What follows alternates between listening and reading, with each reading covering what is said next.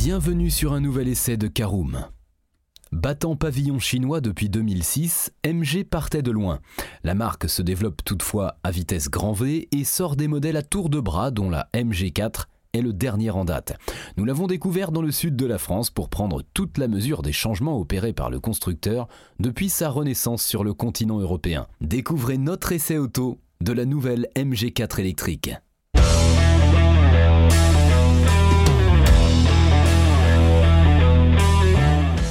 Bienvenue pour un nouvel épisode des essais de Caroom. Chaque mercredi, on vous partage nos expériences, avis et notes sur les modèles que nous essayons pour répondre au mieux à vos besoins sur l'automobile. Caroom, c'est un comparateur de voitures neuves, d'occasion et de leasing, mais aussi un guide d'achat qui vous accompagne et vous conseille dans toutes vos démarches automobiles.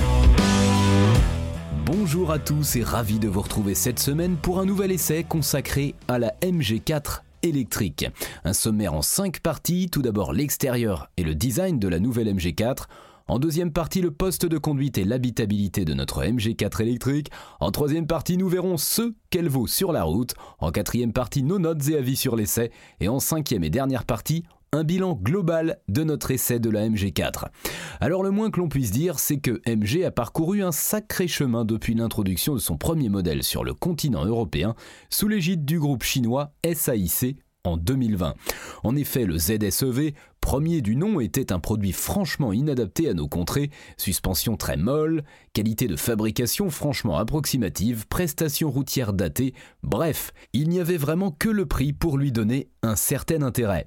Les choses ont bien évolué depuis avec un restylage qui a permis au ZS de s'européaniser un peu, mais surtout l'introduction dans la gamme de trois autres modèles, le SUV Marvel Air et le Break MG5, tous deux électriques, ainsi que l'EHS hybride rechargeable.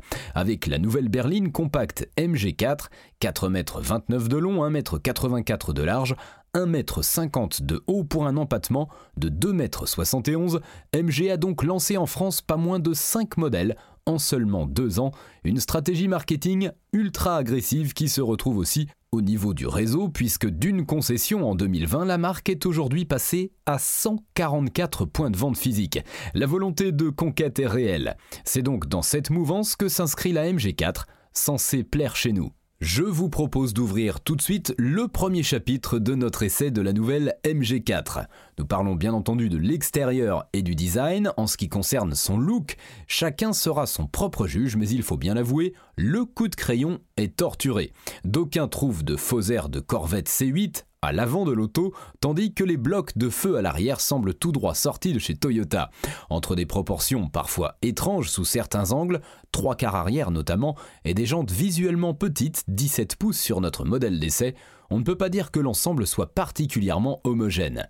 Notre finition Luxury, la plus haute disponible, se distingue notamment des autres par un double spoiler arrière au niveau du toit, une signature lumineuse arrière qui fait appel à une barre LED reliant les feux, ainsi qu'un pare-choc avant légèrement différent intégrant les clignotants, mais également une entrée d'air à volet actif pour optimiser le refroidissement ou l'aérodynamisme. Si on chipote un peu, on remarquera que les ajustements des panneaux de carrosserie ne sont pas tous au cordeau, notamment au niveau des portières.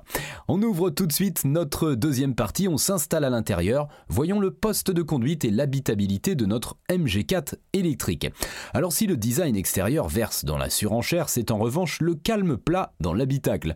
La planche de bord simplissime et les deux écrans façon tablette sont vus et revus, il n'y a pas une once d'originalité dans le dessin de l'ensemble. Au moins, la compacte va à l'essentiel avec un espace à bord assez généreux pour les passagers avant, comme arrière, si bien que 4 adultes voyageront de manière confortable à bord, d'autant que toutes les places assises sont moelleuses et bien rembourrées. Même le soutien lombaire est appréciable à l'arrière. Le coffre est annoncé à 350 litres de capacité, mais il ne semble pas immense. Les matériaux utilisés dans la cabine sont pour la plupart de bonne facture avec des éléments moussés là où les mains se posent. On n'échappe évidemment pas à des plastiques durs, notamment en partie basse, et au niveau de la boîte à gants, basique. L'ergonomie des différentes fonctions est assez bonne avec des boutons physiques sur le volant dont deux touches personnalisables pour y attribuer la fonction que l'on veut.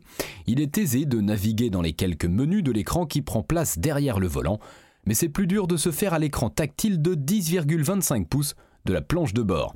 Il y a relativement peu de menus, donc on trouve vite ces marques, mais le logiciel est assez lent à effectuer les opérations demandées, tout comme il est parfois aux fraises, et déclenche sa commande vocale sans qu'on ne lui demande rien ou refuse carrément de jouer une chanson depuis un téléphone, alors que l'appareil est reconnu par le système et marqué comme connecté.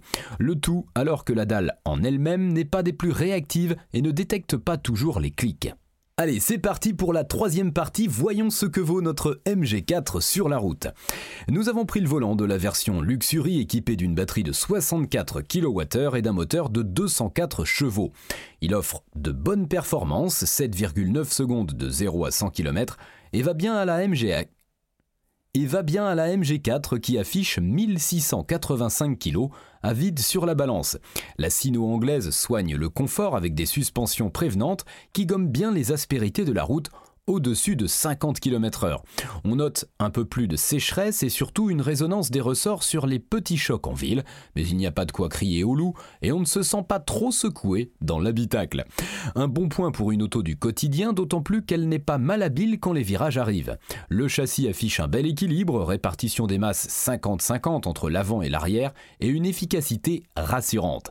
Il faut même se montrer prudent en sortie de courbe, ceux qui ont le pied lourd se rappelleront vite que la MG4 est une propulsion et que les 250 Nm de couple sont disponibles instantanément.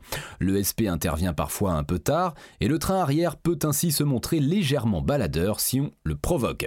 Gare au sol mouillé, d'autant que la direction au ressenti très artificielle et au point milieu un peu flou n'aide pas à ressentir facilement l'adhérence disponible. Nous avons relevé 20,4 kWh de moyenne à l'ordinateur de bord après un parcours varié de plusieurs centaines de kilomètres dans le sud de la France, comprenant notamment de l'autoroute à 130 km/h. Un chiffre correct, sans plus, même s'il est sûrement possible de faire moins en évitant les voies rapides et en abusant du mode éco. En revanche, le freinage régénératif, réglable sur trois positions, plus une automatique qui s'active avec le trafic, n'est pas très puissant et ne permet pas de freiner la voiture jusqu'à l'arrêt. Côté recharge, la MG4 accepte 135 kW en courant continu et 11 kW en alternatif. Voilà pour ce petit tour en MG4, passons à notre quatrième partie, nos notes et avis sur l'essai de la nouvelle MG4 électrique. Vous connaissez le principe, quatre catégories, esthétique, conduite, praticité, rapport qualité-prix, avec une note sur 5 pour chacune d'entre elles. En esthétique, c'est un 2 sur 5, le coup de crayon de la MG4 part un peu dans tous les sens. En conduite, 3 sur 5, confortable et équilibré, la MG4 dispose en outre d'un moteur bien dimensionné. En praticité, c'est un 3 sur 5. L'originalité n'est pas de mise, mais il y a de la place à bord avec une finition correcte. Enfin, en rapport qualité-prix, c'est une bonne note 4 sur 5. Avec des tarifs très agressifs, la MG4 offre tout ce que l'on est en droit d'attendre d'une compacte électrique. Et c'est l'heure du bilan global de notre essai de la MG4. Vous l'aurez compris, la MG4 est loin d'être exempte de défauts, mais il faut remettre les choses en perspective à la vue de son tarif pour notre version haut de gamme Luxury à l'équipement complet, siège avant et volant chauffant, pompe à chaleur, infodivertissement connecté, sono 6 haut-parleurs, pléthore d'aides à la conduite. MG ne réclame en effet que 34 990 euros. Bonus étatique déduit 6 000 euros en 2022, puis 5 000 en 2023. On tombe à 28 990 euros.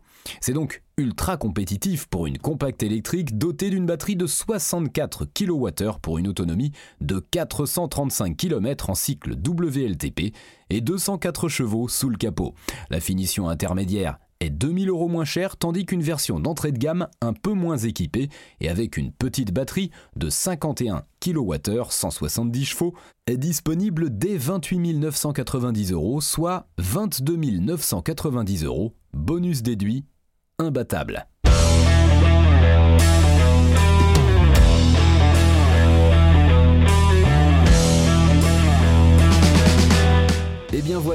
En a fini pour cet essai. Si vous souhaitez avoir davantage d'informations, n'hésitez pas à aller lire l'article en entier. On a mis le lien dans la description plus quelques bonus. Vous pouvez également le retrouver en tapant Caroom essai MG4 sur Google.